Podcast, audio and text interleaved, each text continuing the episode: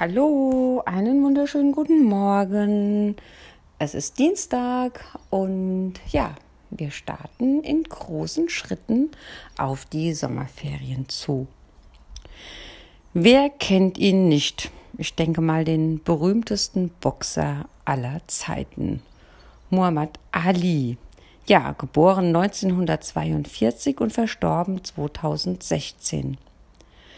Vieles hat man über ihn erfahren, aber wusstest du, dass er den Kriegsdienst verweigerte und sagte, dass er auf keinen Menschen schießen wolle?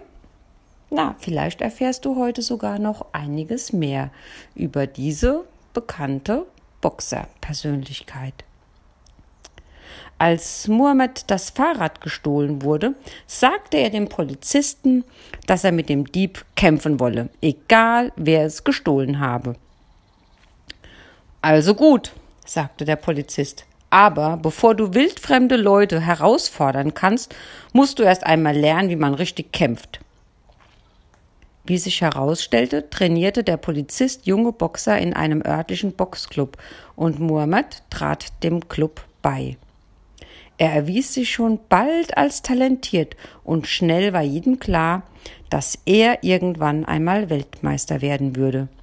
Je mehr er kämpfe, er bestritt, desto unvorstellbarer schien es, dass irgendjemand ihn besiegen könnte. Als er berühmter wurde, wandte er sich immer mehr der Religion zu und 1964 trat Mohammed zum Islam über. Er war der Ansicht, dass das Christentum den Schwarzen in der Zeit der Sklaverei aufgezwungen worden sei und er wolle seine Religion selbst auswählen. Damals war der Vietnamkrieg in vollem Gang und Mohammed sollte eingezogen werden. Doch er weigerte sich aus religiösen Gründen.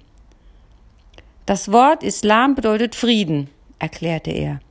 Und dafür wurde er verhaftet. Außerdem nahm man ihm seine Weltmeistertitel und seine Boxlizenz ab, und er durfte drei Jahre lang nicht kämpfen.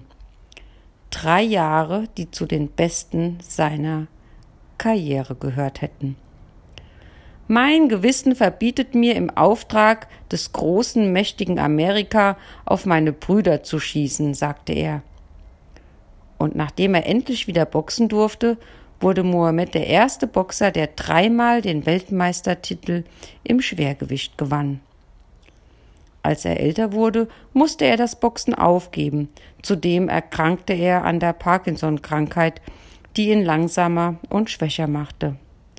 Aber Mohammed hat nie aufgehört, auf seinen Reisen rund um die Welt die Botschaft des Friedens zu verbreiten.